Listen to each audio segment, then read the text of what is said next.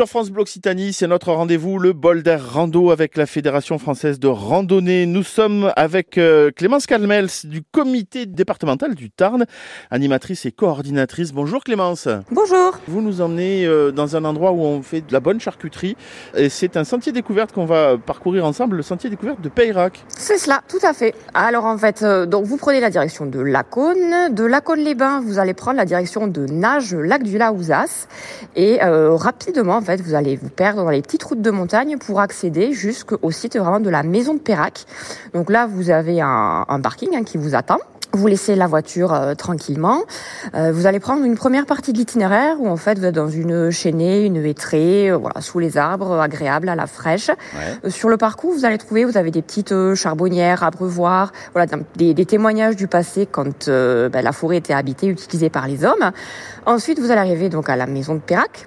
Euh, donc la maison de Pérac, en fait, c'est une ancienne ferme qui, qui a été abandonnée dans les années 1920 et qui a été réhabilitée en 2003. Et maintenant, en fait, elle est aménagée en petite épicerie de pays, notamment.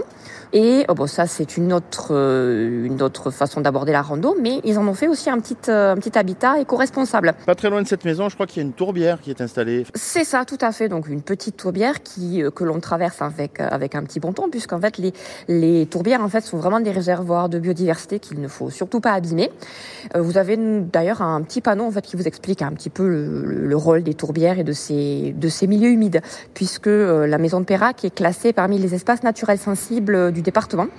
Donc ce sont des itinéraires en fait à protéger parce que euh, donc ce sont euh, des itinéraires voilà remarquables au niveau de la faune et de la biodiversité. Et alors, euh, l'autre info, c'est que pour terminer le, le- le- le sentier, finalement, la balade, on va arriver sur un, sur un point haut, un, un point un petit peu de, de- de point de vue? Le plateau du Laouzeto, en fait, qui est vraiment cou- couvert de bruyère.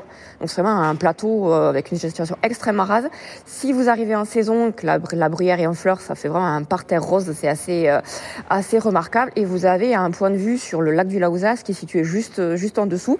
Et là, voilà, ça vaut vraiment le coup de rester tranquille, de profiter du panorama. Deux kilomètres et demi de balade, euh, une heure pour faire le parcours, mais on peut prendre son temps, on peut s'arrêter à la maison de Pérac à l'occasion de ce sentier découverte de Pérac que vous retrouvez sur le topo guide Le Tarn à pied, présenté donc par Clémence du comité départemental du Tarn de la Fédération française de randonnée.